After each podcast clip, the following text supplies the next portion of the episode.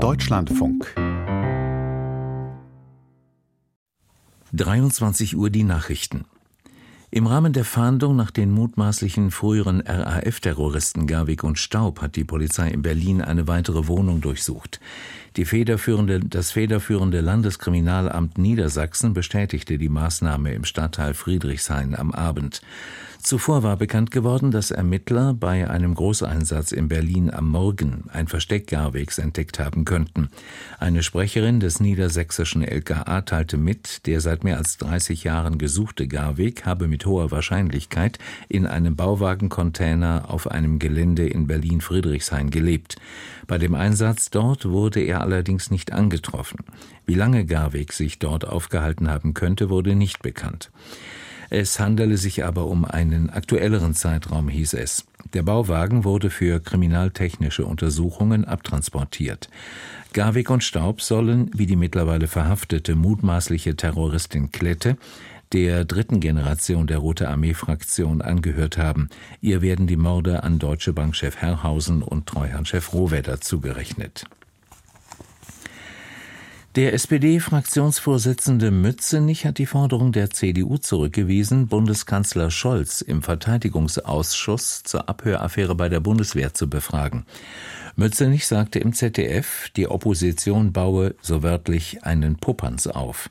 Dass sich britische Soldaten in der Ukraine befinden, wie in dem abgehörten Gespräch erwähnt, sei seit Monaten bekannt. Die CDU hatte eine Sondersitzung des Verteidigungsausschusses beantragt und die Anwesenheit des Bundeskanzlers verlangt. Bundesverteidigungsminister Pistorius bezeichnete den Abhörskandal bei der Bundeswehr als Teil eines Informationskrieges, den der russische Präsident Putin gegen den Westen führe. Es handele sich um einen hybriden Angriff zur Desinformation, sagte der SPD-Politiker in Berlin.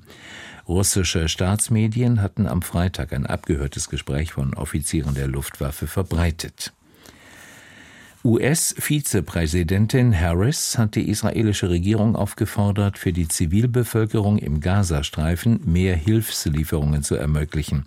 Harris sagte auf einer Veranstaltung in Selma im US-Bundesstaat Alabama, die Menschen in dem Palästinensergebiet litten unter einer humanitären Katastrophe.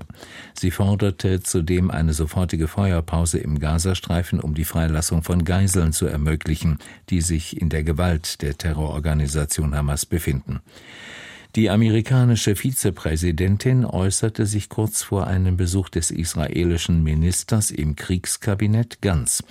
Dieser ist politischer Rivale von Ministerpräsident Netanyahu.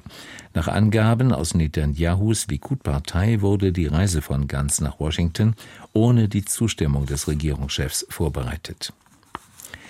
In der Schweiz hat die Polizei nach einer möglicherweise antisemitischen Messerattacke auf einen orthodoxen Juden den Schutz jüdischer Einrichtungen verstärkt. Ein 50-jähriger Mann sei bei einem Messerangriff gestern Abend in Zürich schwer verletzt worden, teilte ein Sprecher mit. Der 15-jährige Schweizer Verdächtige sei noch am Tatort festgenommen worden. Zu den Motiven machten die Kantonspolizei Zürich und die mit den Ermittlungen betraute Staatsanwaltschaft zunächst keine Angaben. Sie erklärten aber, sie prüften ausdrücklich die Möglichkeit, dass es sich um ein antisemitisches Verbrechen handeln könnte. Mehrere Erdöl exportierende Länder des Verbunds OPEC Plus haben angekündigt, an ihrer gedrosselten Produktion festzuhalten. In einer Pressemitteilung heißt es, Saudi-Arabien werde seine Kürzung um eine Million Barrel pro Tag bis Juni beibehalten. Andere Staaten behalten ihre Kürzungen ebenfalls bei. Russland kündigte eine zusätzliche Reduzierung um mehr als 470.000 Barrel pro Tag an. Die OPEC Plus hatte im November eine Produktionskürzung von insgesamt etwa 2,2 Millionen Barrel pro Tag bekannt gegeben. Die Rohölpreise waren zuvor wegen einer weltweit schwachen Nachfrage zurückgegangen.